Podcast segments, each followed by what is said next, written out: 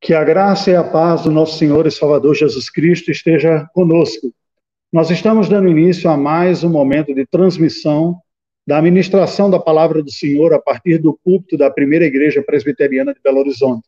Saudamos a você que está neste momento se conectando no canal do YouTube da nossa igreja para ouvir a ministração da palavra do Senhor. É com satisfação que acolhemos você o nosso desejo, a nossa oração é que você seja edificado e abençoado pela ministração da palavra do Senhor, assim como temos orado também diante do Pai para que Deus nos dê a oportunidade de, em breve, podermos voltar a cultos presenciais. E peço que você se una a nós também nesta oração. Esta tem sido uma modalidade que nós estamos uh, nos utilizando enquanto que as reuniões presenciais não acontecem. E tem o seu preço, viu? Você que tem acompanhado aí, nós sentimos falta dos irmãos no momento presencial, mas também temos procurado servir ao Senhor através desses recursos e pedimos também as suas orações nesse sentido em favor da equipe pastoral.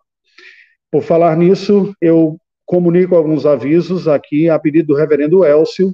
Nesta semana, nós teremos uma EBF digital, em versão online também, como tudo mais, que será desde o dia 29 até o dia primeiro. Portanto, nós temos sábado, sexta, quinta e quarta, de trás para frente. Né? Da quarta-feira até o sábado à noite, às 20 horas, haverá palestras especiais conduzidas pela UPA, pela União Presbiteriana de Adolescentes, com pastores convidados a, na, para fazer, apresentar a ministração da palavra do Senhor através de lives da nossa igreja. Então, acompanhe.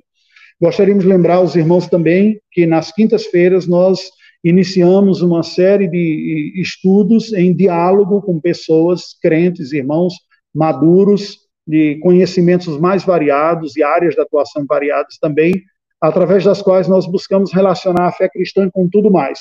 Nós já tivemos conversa com irmãos nossos formados na antropologia, em linguística. Nessa semana nós teremos na área das artes, de música e artes e cultura em geral.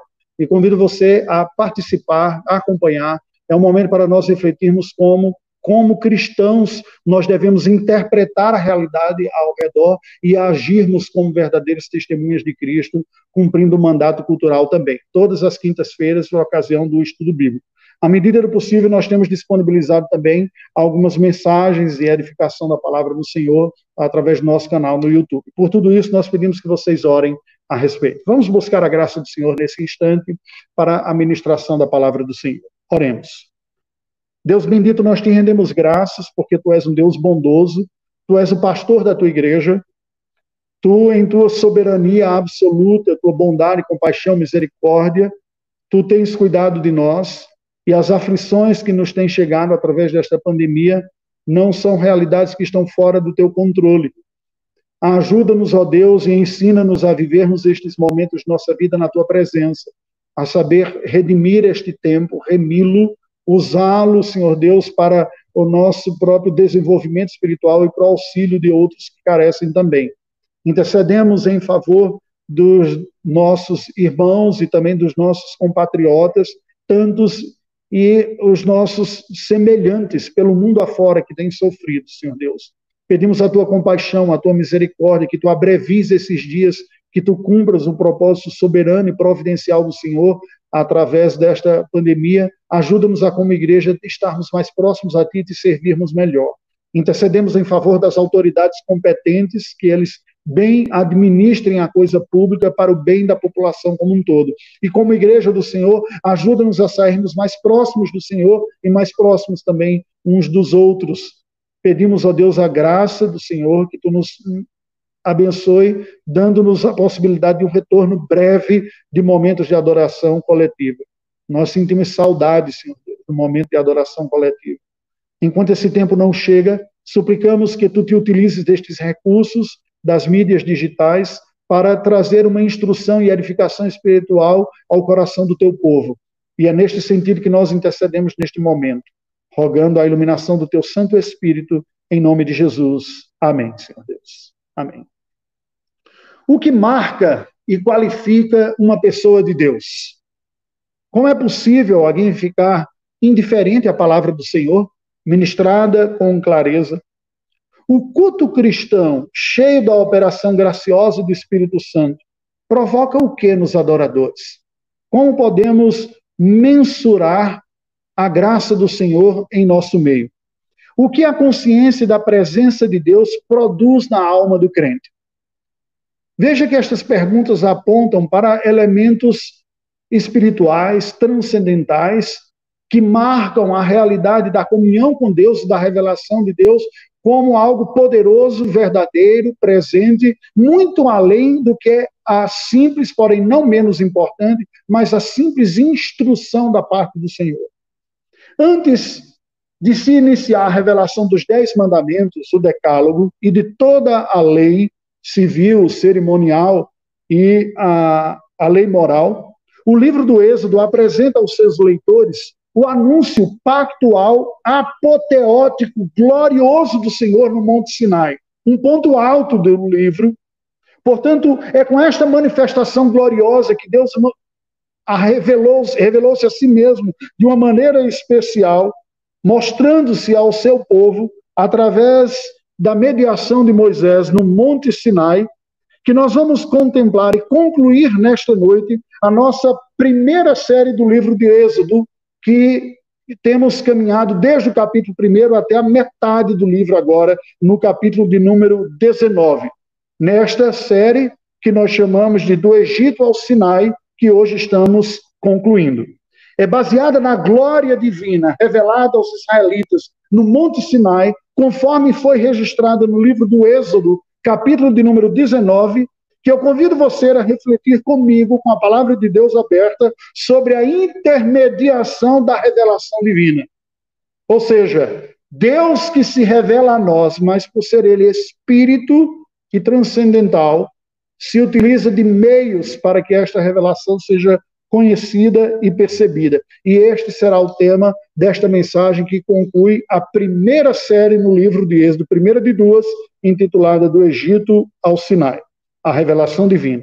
Para tanto, eu convido você a ouvir atentamente a leitura da palavra do Senhor, que passo a fazer no capítulo de número 19 do livro de Êxodo. Assim nos diz a palavra de Deus. No terceiro mês da saída dos filhos de Israel da terra do Egito, no primeiro dia desse mês, vieram ao deserto do Sinai. Tendo partido de Refidim, vieram ao deserto do Sinai, no qual se acamparam. Ali, pois, se acampou Israel em frente do monte. Subiu Moisés a Deus e do monte o Senhor o chamou e lhe disse: Assim falarás à casa de Jacó e anunciarás aos filhos de Israel: Tendes visto o que fiz aos egípcios, como vos levei sobre asas de águia e vos cheguei a mim. Agora, pois, se diligentemente ouvirdes a minha voz e guardardes a minha aliança, então sereis a minha propriedade peculiar dentre todos os povos, porque toda a terra é minha Vós me sereis reino de sacerdotes e nação santa. São estas as palavras que falarás aos filhos de Israel. Veio Moisés, chamou os anciãos do povo e expôs diante deles todas estas palavras que o Senhor lhe havia ordenado. Então o Senhor respondeu a uma: Tudo o que o Senhor falou, faremos. O povo respondeu a uma. E Moisés relatou ao Senhor as palavras do povo. Disse o Senhor a Moisés: Eis que virei a ti numa nuvem escura, para que o povo ouça quando eu falar contigo e para que também creiam sempre em ti. Porque Moisés tinha anunciado as palavras do seu povo ao Senhor. Disse também o Senhor a Moisés: Vai ao povo e purifica-o hoje e amanhã. Lavem eles as suas vestes e estejam prontos para o terceiro dia, porque no terceiro dia o Senhor, à vista de todo o povo, descerá sobre o monte Sinai. Marcarás em redor limites ao povo, dizendo: Guardai-vos de subir ao monte, nem toqueis o seu limite. Todo aquele que tocar o monte será morto. Mão nenhuma tocará neste, mas será apedrejado ou flechado, quer seja animal, quer seja homem, não viverá. Quando soar longamente a buzina, então subirão ao monte. Moisés, tendo descido do monte ao povo, consagrou o povo e lavaram as suas vestes. E disse ao povo: Estai prontos ao terceiro dia e não vos chegueis à mulher.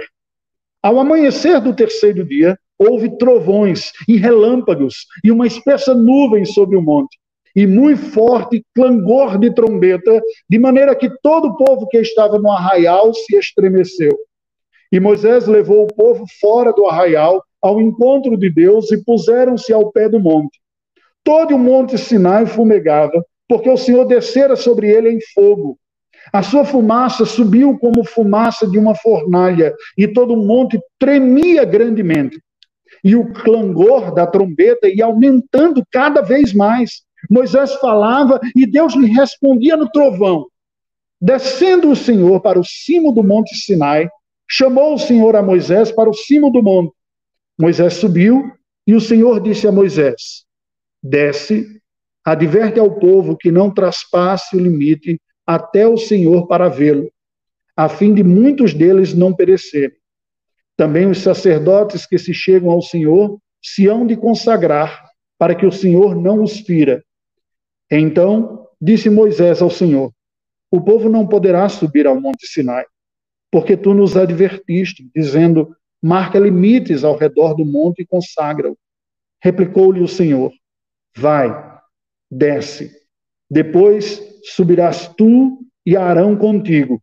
Os sacerdotes, porém, e o povo não traspassem o limite para subir ao Senhor, para que não os fira. Desceu, pois, Moisés ao povo e lhe disse tudo isso.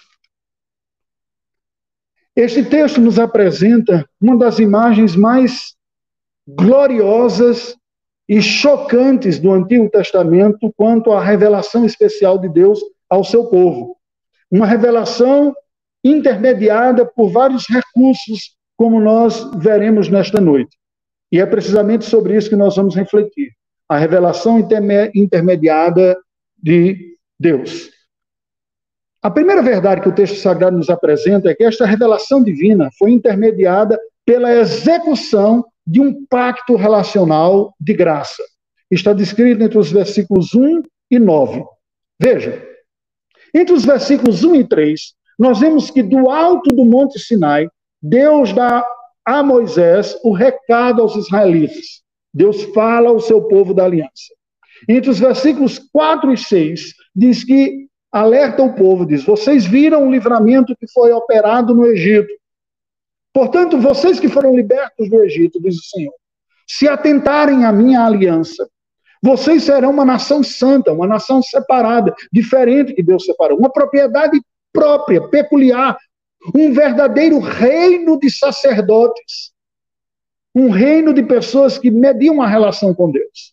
E entre os versículos 7 e 9, Moisés repassa esse recado do Senhor aos anciãos, que são a liderança natural do povo, da sociedade judaica, e Deus anuncia uma especial mediação através de Moisés, de que ele gozaria de um momento e de uma mediação específica.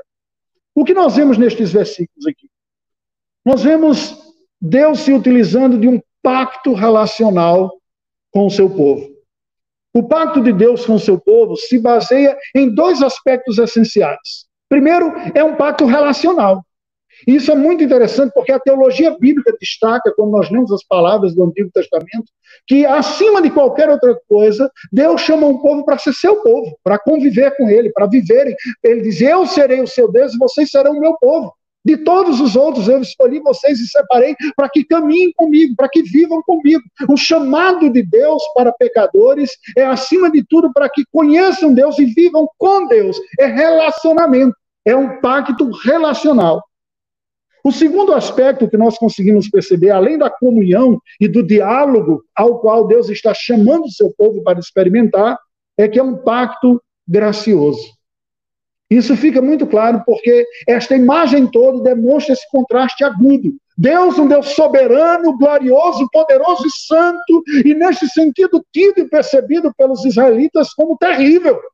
Deus não é uma coisa agradável, bonitinha, gostosinha, que você chega de qualquer maneira e diz, ah, eu me sinto tão bem, simplesmente. A verdadeira revelação de Deus traz em perspectiva a sua santidade em contraste com a nossa inconformidade com a santidade de Deus, que é absoluta. Preste atenção. Preste atenção. O mais santo dos homens é incomparavelmente distinto de Deus e indigno da sua presença. As pessoas que se sentem muito confiantes ou autoconfiantes na sua espiritualidade ou religiosidade demonstram com isso que têm pouca perspectiva clara de quem Deus é. Esse texto nos mostra que Deus, apesar de toda a sua santidade, chama um povo para ser seu, para se relacionar com ele, e torna isso possível pela sua graça. Porque nós somos pecadores indignos, assim era Israel do Antigo Testamento, assim somos nós. Somos pecadores alcançados e sustentados pela graça de Deus. Deus se utilizou desses líderes para serem porta-vozes de sua palavra, se utilizou dos recursos naturais para demonstrar sua majestade, a sua glória, chama o povo para perto de si, mas mantém um povo com uma certa distância para a própria proteção deles, que não suportariam contemplar a glória perfeita do Senhor. Nós vemos nesta primeira parte que Moisés foi esse mediador imperfeito do pacto relacional gracioso, porém necessário. Porque em todo pacto, Deus, que é santo, soberano e infinito, se utiliza de mediadores para estabelecer um relacionamento com um povo que é pecador, limitado e finito. Portanto, a revelação divina é intermediada pela execução de um pacto relacional de graça. Mas não apenas isso. Entre os versículos 10 e 15, nós aprendemos que a revelação divina é intermediada também por uma santificação providenciada pela graça. Os versículos de 10 a 12 nos mostram que Deus ordena uma purificação ritual, está chamando o povo para selar esta aliança e ordena uma purificação ritual que representa a necessidade de perdão, de purificação, de limpeza, de renovação de nós que somos pecadores diante de Deus. E esta realidade é corroborada por uma aterradora aproximação e a santidade fulminante de Deus que no monte se manifestava gloriosa. Trovões, relâmpagos, uma fumaça cercava o monte, a imagem era terrível. Se você é como eu, que gosta de apreciar fenômenos poderosos da natureza, e eu gosto de fazê-lo. Sempre que vejo tempestade, eu fico contemplando nuvens escuras, visões da natureza de tirar o fôlego. O fazemos e o faço, porque em uma certa medida isso lembra e é um testemunho do poder de Deus que é infinitamente maior do que estas realidades naturais que nós contemplamos e que nos impactam. Agora imagine esta cena sendo testemunhada por aquela geração de israelitas.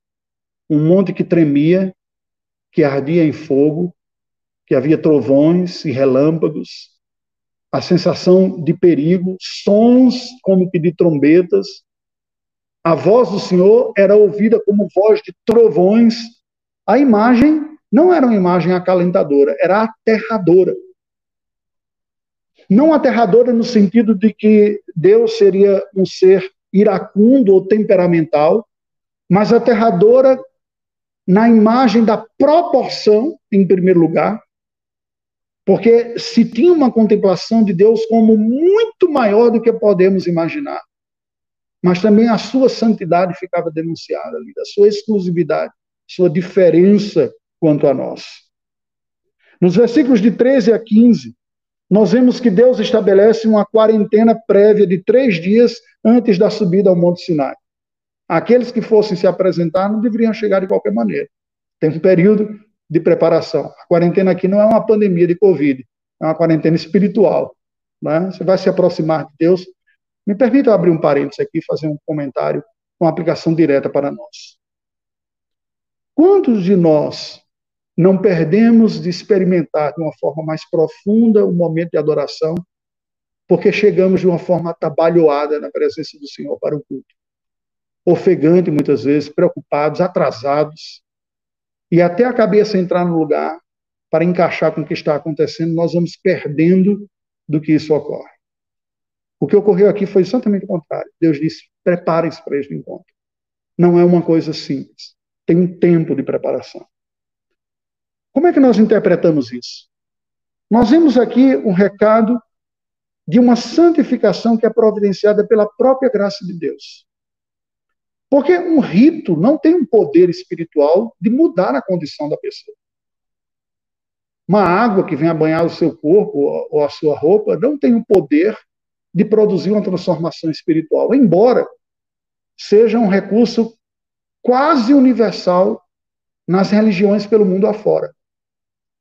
Pela mensagem imediata que comunica que assim como a água limpa o nosso corpo e nós tiramos as nossas impurezas, os fiéis se aproximam de suas divindades com a consciência de inadequações e a necessidade de que suas sujeiras sejam removidas. E Deus faz precisamente isso aqui. Os ritos em si não têm o poder, mas Deus tem o poder de nos purificar. Ele que é eterno, santo, infinito, justo e poderoso. Se olhássemos esses atributos das singularidades divinas, a conclusão poderia ser: é impossível nos aproximarmos dele. Há uma incompatibilidade de ser, de natureza ontológica, da natureza dos próprios seres. Mas Deus também é misericordioso, gracioso, amoroso, redentor. E por ter esses atributos positivos, livremente se aproxima e providencia recursos para que indignos se tornem dignos diante de si.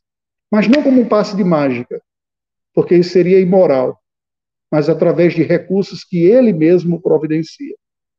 A pecadores amados, a quem ele provê condições de aceitação. Pois, embora os israelitas devessem observar os critérios dos ritos remissores, a verdadeira eficácia de tornar-se puro diante de Deus vem da redenção que o próprio Deus provê.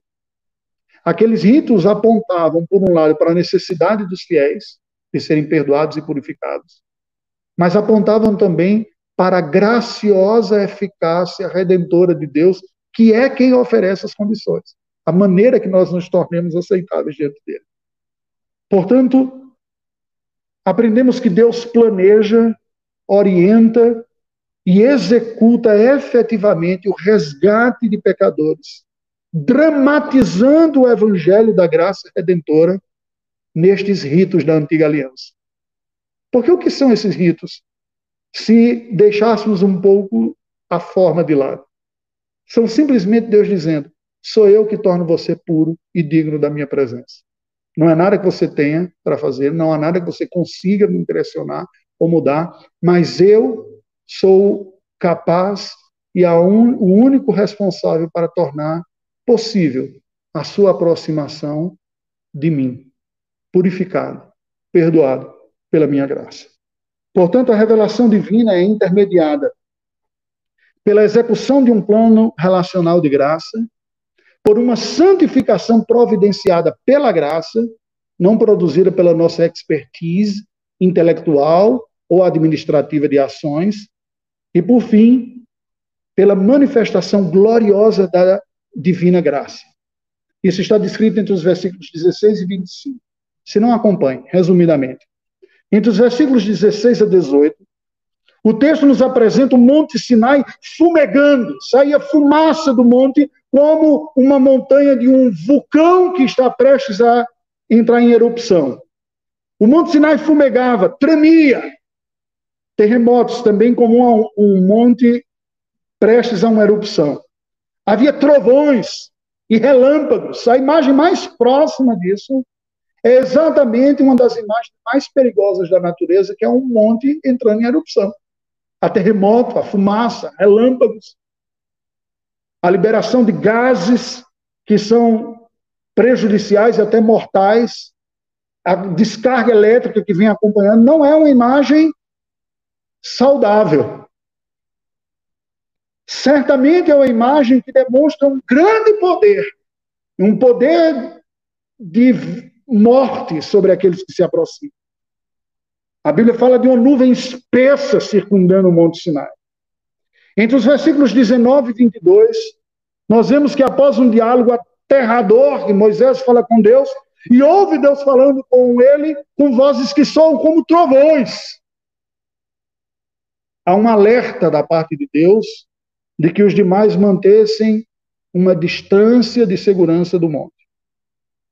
E por fim, os versículos de 23 a 25, Deus aceita apenas Moisés e Arão no monte e orienta que os demais deveriam ficar abaixo. Moisés, o porta-voz da revelação, da lei, Arão, o representante do sacerdócio, da mediação. Portanto, os dois são precisamente representantes e mediadores da relação dialógica que o povo de Deus tem com Deus. Aqui eles personificam as duas peças comunicantes do culto cristão. Deus falando conosco pela sua palavra, nós falamos com ele através da oração, do exercício sacerdotal. O culto cristão é esse diálogo. E Deus permite que esses dois, como que dizendo, é impossível a nossa relação direta, mas eu providencio mediadores eficazes que torna possível a aproximação de pecadores de mim mesmo. E um diálogo real, a ponto de lhes ouvir as orações e vocês me ouvirem, mas não minha voz diretamente, porque vocês não suportariam. A minha voz mediada pelo recurso natural. O que nós vemos aqui? A manifestação gloriosa da graça de Deus. A glória de Deus que é infinita, que é poderosa, que é gloriosa, que é tremenda, é demonstrada em uma pequena fração, mas tão poderosa que causava terror àqueles que estavam testemunhando. Impressionante. Imagens e realidades que causavam espanto e pavor em criaturas finitas e que mostrava que a glória de Deus seria e é insuportável a pecadores, pois é um peso infinito. Contudo, Deus, pela sua livre graça, acomodou a sua glória a um nível suportável, palatável, possível, viável, e utilizou-se de mediadores humanos que a contemplassem e repassassem aos demais do povo da aliança. É como se Deus, e foi isso que ele fez, ele deu uma pequena amostra de quem ele é, de sua vontade, a pessoas que ele separou e reservou para isso, para que eles compartilhassem. O que vemos aqui é que Deus, em sua graça, acomoda a sua glória santa e infinita para que ele seja conhecido pelos homens. E ele se utiliza de mediadores humanos nesse processo. Esse é o modus operandi de Deus se revelar a pecadores. Qual é a mensagem original desse texto? Preste atenção. Como parte do progresso da sua revelação e da execução do seu plano redentor, no pacto de graça com o seu povo, Deus selou a revelação da lei dada aos homens através de Moisés no Monte Sinai com espetaculares manifestações da sua terrível glória. Este é um momento especial, e como todo momento especial da história da redenção, Deus marca e crava com sinais especiais. Assim foi na criação, assim foi na expulsão dos nossos primeiros pais do jardim, o mundo mudo, assim foi no juízo e na redenção com Noé, assim foi no momento de libertação desse povo do Egito. Agora chega um outro momento extremamente importante na história da redenção, quando Deus vai entregar à humanidade uma forma objetiva para que nós, seres humanos, conheçamos a sua vontade para nós, que é a lei. E ele marca isto com sinais espetaculares. Deus faz isso ao longo da história, naquilo que chamamos história da redenção. Assim foi com seu filho Jesus, a maior revelação de todos. Anjos cantaram, anunciaram a vinda do Filho de Deus. Por ocasião da sua morte, houve trevas, de meio-dia até as três da tarde, sepulturas abriram e mortos ressuscitaram, sinais mostrando que aquele era um momento especial.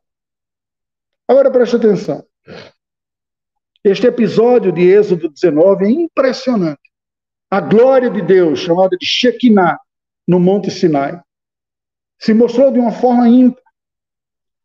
O texto nos apresenta ao mesmo tempo a glória do Senhor manifesta através de sinais espetaculares, a importância e a necessidade de um agente mediador humano, na figura de Moisés e Arão, Moisés com a proeminência aqui, e a objetividade moralmente reveladora da lei, demonstrando que nós, seres humanos, temos uma profunda necessidade de mediações reveladoras de Deus, porque não conseguimos conhecê-lo diretamente. Precisamos de recursos que Deus se utilize para se chegar a nós, ele que é infinito. Estes recursos, repito, a importância mediadora de Moisés, a glória no Monte Sinai, a objetividade da lei, tudo isso vai se cumprir de forma plena em Jesus Cristo. Porque Jesus Cristo é a própria palavra encarnada. Ele não diz, assim foi dito, como disse o Senhor, diz, eu, porém, vos digo, é a palavra vinda em primeiro lugar. O Senhor Jesus Cristo é a própria glória de Deus. Ele diz, e vimos a sua glória, glória como do unigênito do Pai, de João. Filipe diz, mostra-nos o Pai, isso nos basta. Ele diz, Filipe, há tanto tempo estou convosco, não me tendes conhecido. Aquele que vê a mim, vê o Pai. O Senhor Jesus é um mediador que precisamos, não imperfeito, como os melhores e os mais santos homens foram, mas o mediador perfeito, o único que foi capaz de dizer: Eu sou o caminho, a verdade e a vida. Ninguém vê o Pai senão por mim. Portanto, todo este episódio descrito aqui em Êxodo 19 nos empurra para 1500 anos depois, para Jesus de Nazaré, onde tudo isso se cumpre de forma plena, contrastando uma glória e uma graça da antiga aliança cravada em pedra, revelação marcada em pedra, como diz Paulo, com uma glória que é crescente da nova aliança. Pois a antiga aliança, quando nós lemos na Escritura Sagrada do Antigo Testamento, vemos que aquela glória foi desvanecente. Existe um tom melancólico nos livros dos reis e das crônicas, que quando vamos lendo em sequência, nós vamos acompanhando a decadência daquela aliança, e que é ilustrada de uma forma dolorosa pelo profeta Ezequiel, quando mostra a glória de Deus saindo do templo.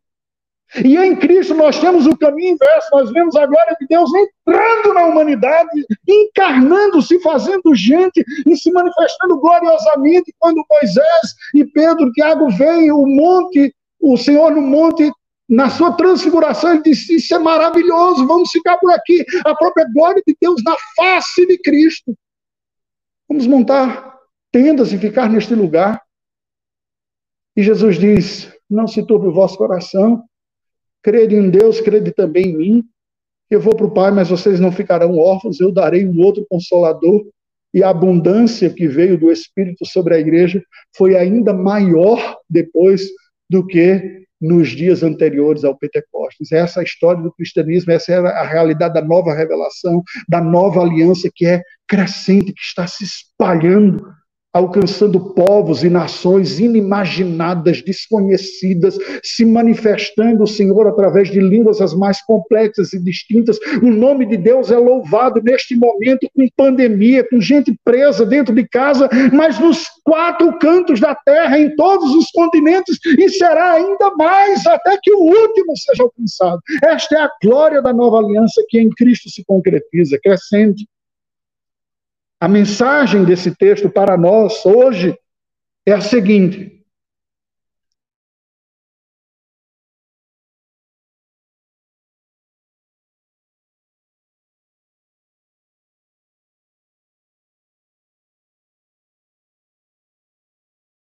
Deus estava marcando um importante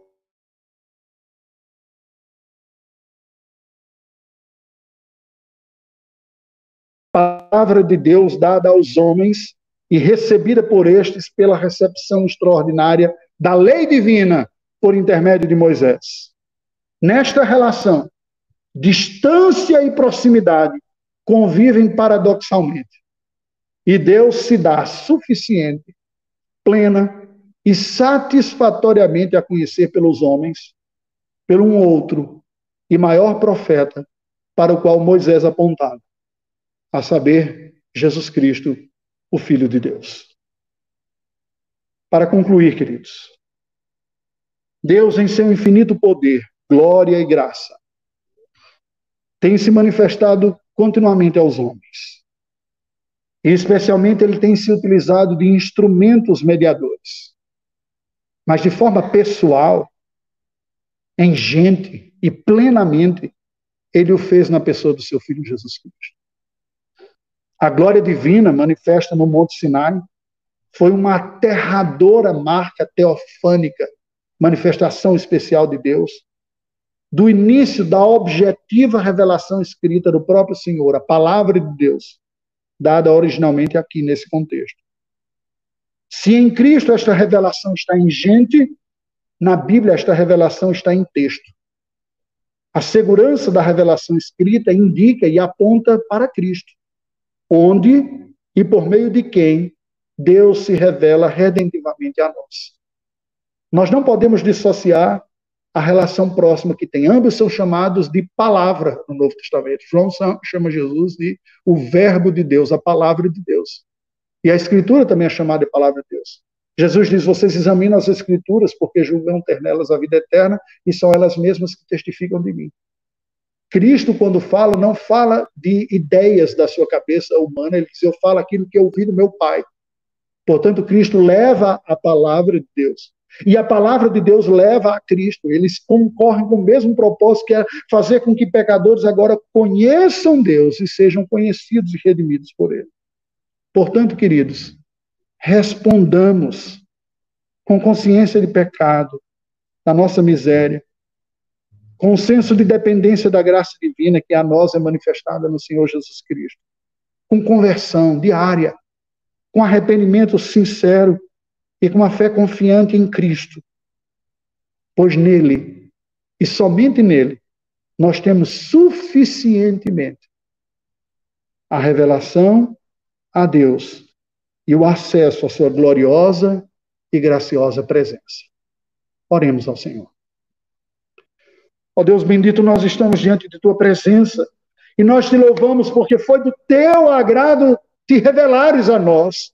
Foi de tua iniciativa e do teu poder e da tua vontade se acomodar ao nosso conhecimento, se fazer conhecer e percebido por nós em nossa linguagem, através dos recursos da tua providência, desde a revelação original aos patriarcas, aos pais no passado, aos profetas, passando por essa obra especial de deixar registrada a palavra objetiva sobre a ação inspiradora do teu Espírito e pelos recursos da providência de pessoas que se debruçaram pela tradução de tal maneira que ouvimos a tua voz a falar conosco em nossa língua e entendemos, e o texto deixa de ser apenas texto e passa a ser voz do Senhor ao nosso coração. Oh, Deus bendito, não permita permitas que olhemos para este texto sagrado como apenas instrumento de instrução, Dá-nos a graça de perceber como o teu filho Jesus foi instrumento de revelação, de conhecimento de Deus. Senhor, nós te louvamos porque em Cristo Jesus nós nos tornamos aceitáveis e nós nos aventuramos a chegar na tua presença através do teu filho Jesus, confessando-nos pecadores limitados, mas queremos, dependemos e buscamos a tua graça, o teu perdão, o teu poder, a renovação do teu espírito. Vem, Senhor Deus, fazer morada em nós. Vem, Senhor Deus, fazer a transformação que necessitamos. Vem, Senhor Deus, nos conquistar. Faze de nós uma nação santa, um povo de propriedade exclusiva tua tua, reinos de sacerdotes na presente geração, o mundo experimenta uma apostasia, a cristandade anda distante de ti, e se nós, Senhor Deus, nos deixarmos levar, caminharemos a passos largos para o distanciamento também. Por isso te pedimos, tem misericórdia, Senhor. Se foi do teu agrado que revelar a nós e mandar o teu filho Jesus, então resgata-nos, conquista-nos, traze-nos para junto de ti, que o poder do teu Espírito manifeste a tua graça em nossa vida e nos atrai pelo poder eficaz da tua chamada. É a nossa oração oração em nome de Jesus. Amém e amém. Graças a Deus. Recebei a bênção nesse instante, queridos. Que a graça do nosso Senhor e Salvador Jesus Cristo, o amor de Deus, o nosso Pai, a comunhão, as consolações e o poder do Espírito Santo repouse sobre vós e a presença gloriosa, gloriosa do Senhor seja com todo o povo de Deus espalhado por sobre a face da terra, hoje e sempre. Amém. Deus nos abençoe.